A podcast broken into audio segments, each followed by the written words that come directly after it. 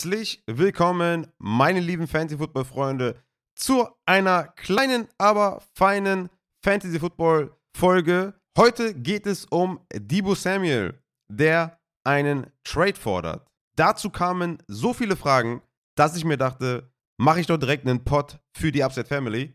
Denn das Thema ist etwas komplizierter, als man vielleicht auf den ersten Blick glauben mag. Und ja, sorry, ich muss direkt rein. Ich kann nicht hier jetzt äh, lang drumherum reden. Ich muss direkt rein. Ich kann nicht mehr innehalten. Denn laut David Lombardi, 49ers Beatwriter, will er unter anderem weg von den 49ers, weil er diese Whiteback-Rolle nicht mehr spielen will.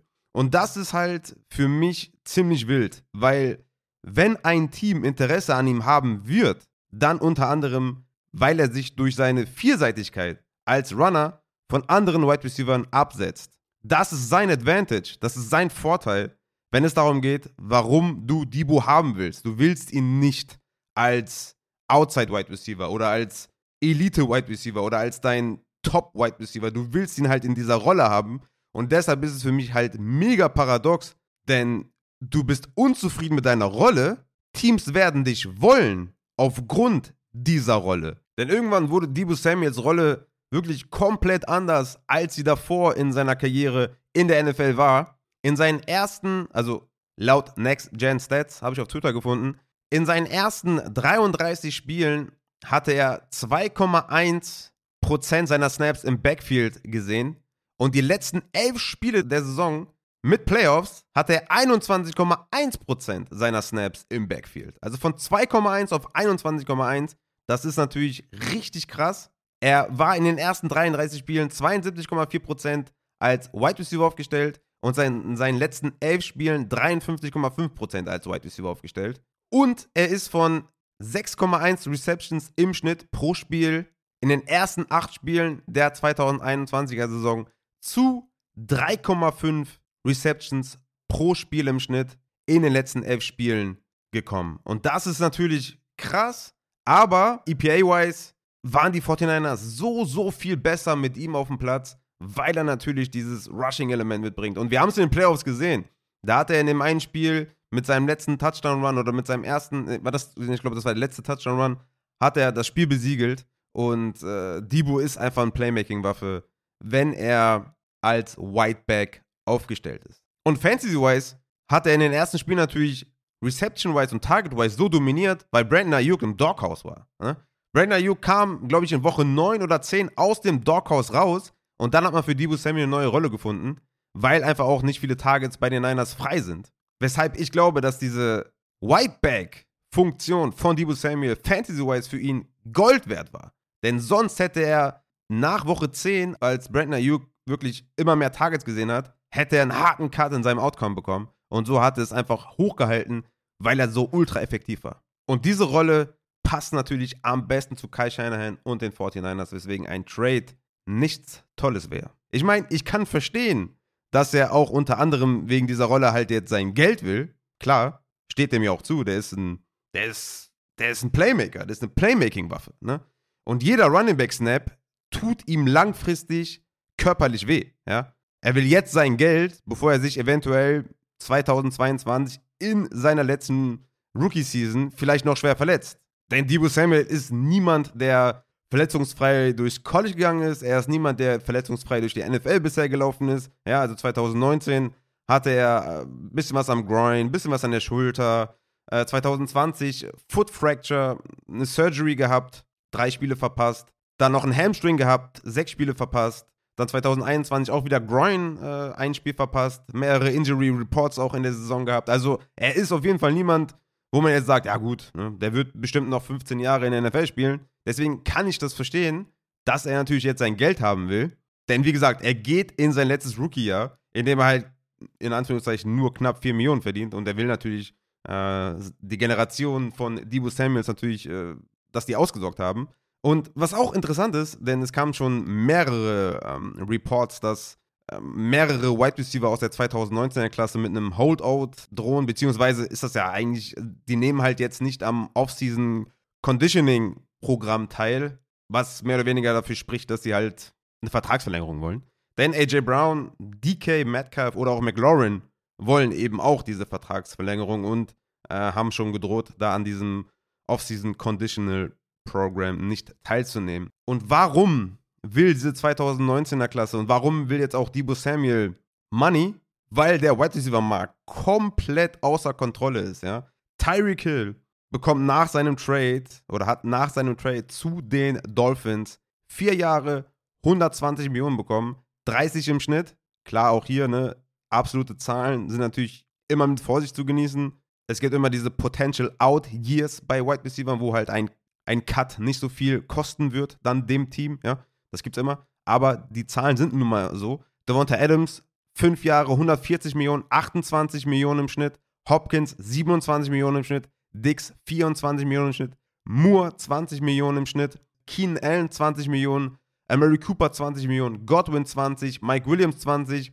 Und jetzt kommen wir zu Christian Kirk. Vier Jahre, 72 Millionen, 18 Millionen im Schnitt. Und wenn man sich vorstellt, dass Kenny Golladay als brandheißer Free Agent letztes Jahr 18 Millionen pro Jahr bekommen hat, dann ist wirklich diese Entwicklung komplett wild. Also klar, bekommt natürlich ein Tyreek Hill, Adams oder Hopkins, natürlich sind die die absolute Elite und kriegen dann halt ihre 27, 28 oder auch 30 Millionen. Aber wie gesagt, wenn selbst ein Kirk 18 bekommt, dann willst du natürlich auch dein Money haben. Und wie gesagt, ich kann Debo Samuel auch verstehen, ne? warum Geld hier auch natürlich ein Faktor sein wird, aber nur in Verbindung mit seiner Durability, ja. Denn eins ist klar, wie gesagt, Debo Samuel ist kein AJ Brown, er ist kein CD Lamb, er ist kein McLaurin, er kann auch Wide Receiver talent-wise da, da nicht mithalten.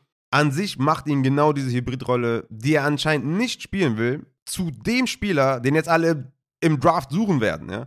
Paradox, crazy. Ähm, das wird auf jeden Fall spannend zu sehen sein, wie sich das entwickelt. Fakt ist, wir haben jetzt diese Konstellation, dass Debo anscheinend weg möchte. Jetzt natürlich die Frage, was gibt es für Möglichkeiten? Nummer eins, die Niners und Debo reparieren ihr Verhältnis und einigen sich auf, weiß ich nicht, 25 bis 30 Millionen, was echt viel sein wird, weil, wie gesagt, also Mary Cooper bekommt 20, Keen Allen 20, DJ Moore 20. Also ich, ich, also wenn ich jetzt irgendwie überlegen würde, der will diese Rolle nicht mehr haben und das ist ein mit ein Problem, ja dann no way kriegt er 20 Millionen.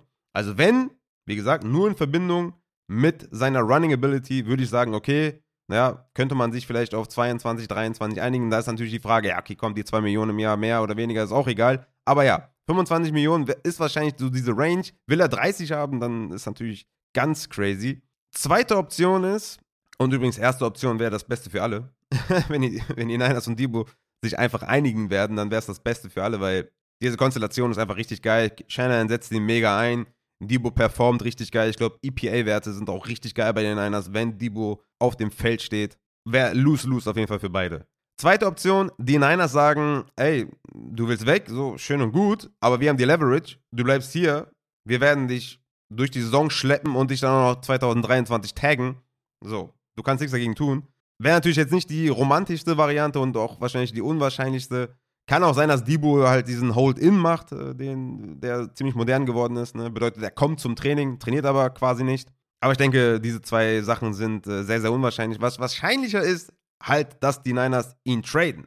Und dann wird natürlich spannend, wo geht er hin? Was gibt es für potenzielle Landing-Spots? Und da ist natürlich, sind natürlich die Jets äh, offensichtlich, ja, mit dem Coaching-Tree, mit dem Shanahan Coaching-Tree, mit der Verbindung, die da existiert, die haben zwei hohe Draft-Picks, ich glaube 4 und 10, soweit ich weiß.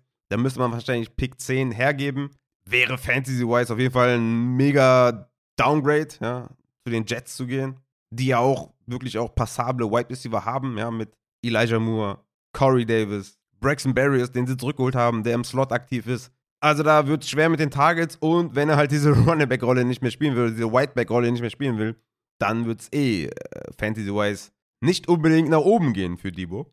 Die Chiefs könnten natürlich auch so eine Yards after Catch Offense, äh, die sie eh schon sind, nochmal extremer spielen mit Debo Samuel. Das wäre natürlich ein Landing-Spot, der attraktiv ist. Da ist natürlich die Frage, reicht Pick 30, reicht Pick 29 oder beide, reicht das den Niners? Schwer zu sagen. Da gibt es natürlich andere Franchises, wie zum Beispiel die Saints, die Pick 19 und 16 haben. Da könnte er wenigstens neben Michael Thomas definitiv, was so Targets angeht und sowas, und was auch Platz angeht und was auch defensive Aufmerksamkeit angeht, könnte er durchaus ein Faktor sein. Green Bay ist natürlich interessant, ja. Ähm, an Pick äh, 22 draften die ja. und dann 28. Also da könnte man, ist schon wahrscheinlich als, als die Chiefs jetzt zum Beispiel. Das wäre natürlich auch ein super geiler Landing-Spot, ne? Super geil auf jeden Fall. Da würde sich der Fantasy Value nicht ganz äh, in den Keller bewegen. Und was wir leider noch haben, sind die Eagles. Die sind dann Pick 18 und 15. Und das wäre natürlich, ja, das wäre ungefähr genauso schlecht wie Jets. Keine explosive Offense. Ähm, ich, äh, es gibt viele, die irgendwie sagen, ja, Jalen Hurts und Debo Samuels würde richtig geil passen. Aber ja, ich, ich bin da sehr skeptisch bei den Eagles, dass sie da eine, Offen eine explosive Offense da um ihn herum bauen können. Für mich wäre es wirklich am besten, wenn er zu Green Bay oder Chiefs geht. Sollte es einer von den beiden nicht werden, dann halt die Saints. Wobei die Saints müssten ihn dann auch quasi auch bezahlen. Ähm, wie die das dann wieder machen werden, I don't know. Irgendwie werden sie schon hinbekommen. Aber ja, Saints, Green Bay und Chiefs wäre auf jeden Fall Best Case. Da würde sich der Fantasy Value nicht ganz so ins Negative veräußern. Was macht das aber mit den anderen 49ers-Spielern? Hm. Ich würde auf jeden Fall mal abwarten. Äh, diese berühmten Vacated Targets, also freie Targets, die dann frei werden, wenn Debo weg ist, die dann Samuel hinterlässt die werden halt wieder gefüllt. Also es wird klar sein, dass sie einen Top 20 Pick bekommen und da werden sie höchstwahrscheinlich dann White Receiver nehmen. Sie werden ja nicht mit Ayuk und Kittel in die Saison gehen. Ähm, das heißt, sollte Debo gehen, dann sell high Kittel, sell high Ayuk. Ja? Ganz klar. Also, wer mit Sicherheit davon profitieren würde, wenn ein Debo Samuel gehen würde, wäre Elijah Mitchell, weil der natürlich dann Running Back Snaps nicht an Debo verlieren würde. Aber Ayuk und Kittel wären für mich mega sell high Kandidaten und sind sie jetzt auch schon, weil diese Rumors sind natürlich real und Debo hat ja einen Trade Request angefragt. Äh, von daher Kittel und Ayuk auf jeden Fall jetzt hoch verkaufen. Debo würde ich wahrscheinlich jetzt sogar bei Low empfehlen, weil die Situation, ja, verschlechtert sich wahrscheinlich etwas, aber nicht so immens, dass er jetzt irgendwie vom Top 10 Wide Receiver zum, zum Top 24 Wide Receiver wird oder sowas, sondern einfach, er wird ein paar Plätze fallen. Ja, wie gesagt, wenn es die Chiefs wären oder die Packers, dann nicht mal so immens. Also von daher mal da die, die Füße stillhalten als Debo-Owner. Wie gesagt, als, als ähm, Kittel und Ayuk-Owner, sell high. Und noch eine letzte Sache zu diesem Thema. Es zeigt mal wieder, dass es sich massiv lohnt, einen Wide Receiver, der momentan am Ceiling gehandelt wird, wo der Markt momentan am Ceiling ist, gegen einen Tier-Drop-Off Wide Receiver zu traden, plus dann nochmal Top 20 bis 24 Wide Receiver dazu. Ja, siehe Devonta Adams, siehe Hopkins, siehe jetzt Samuel. Die sind natürlich mindestens Top 6 Wide Receiver oder was. Aber wenn du dafür zwei Wide Receiver aus den Top 12 und aus den Top 20 bekommst, macht das einfach so, so viel Sinn. Denn kein Spieler ist unverkäuflich. Man muss immer Value aus jedem Spieler holen. Und wenn der Markt am höchsten Ceiling ist, dann egal wie gut der Spieler ist, ist es immer ratsam, diesen Spieler zu verkaufen. Wie gesagt, hier die Konstellation. Top 12 Wide Receiver plus Top 24. Von mir aus auch einfach nur ein Rashad Bateman, also den ich ja geil finde. Aber, ne, wo der Markt jetzt vielleicht nicht so hoch ist, ein Bateman und ein Godwin gegen den Debo Samuel zum Beispiel. Das war mal möglich, ja, als Chris Godwin Free Agent war, als Bateman oder Bateman ist immer noch nicht so richtig auf dem Radar von vielen. Also so ein Trade war möglich und das wäre natürlich mega geil gewesen. Ne? So, das soll es auch gewesen sein. Das war's für heute. So lange war es eigentlich gar nicht geplant. Noch kurz was in eigener Sache. Ich werde bis zum Draft am Donnerstag, äh, ich glaube, das ist der 28. Das ist, glaube ich, ich glaube, da ist Draft Day, noch zwei Folgen mit zwei geilen Gästen veröffentlichen. Einmal am Montag und einmal am Dienstag werden noch fette Folgen von mir kommen mit Gästen. Derweil wird der Christian seinen Rookie Guide finalisieren. Und äh, wer den Christian kennt, der weiß, wenn er sowas macht, dann macht er es richtig.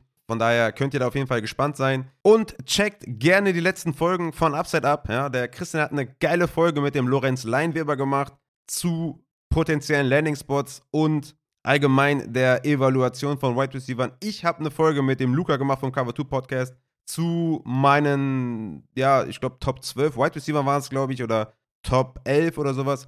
Und dann auch irgendwie äh, von Luca noch ein paar Sleeper. Checkt die Folgen ab. Ich möchte mich noch vielmals für euren krassen Support bedanken. Alle Infos dazu checkt dafür gerne die Upside Upgrade Folge oder geht direkt auf patreon.com slash Upside Fantasy. Da ist auch was in schriftlicher Form vorbereitet und da ist auch die Folge angehängt.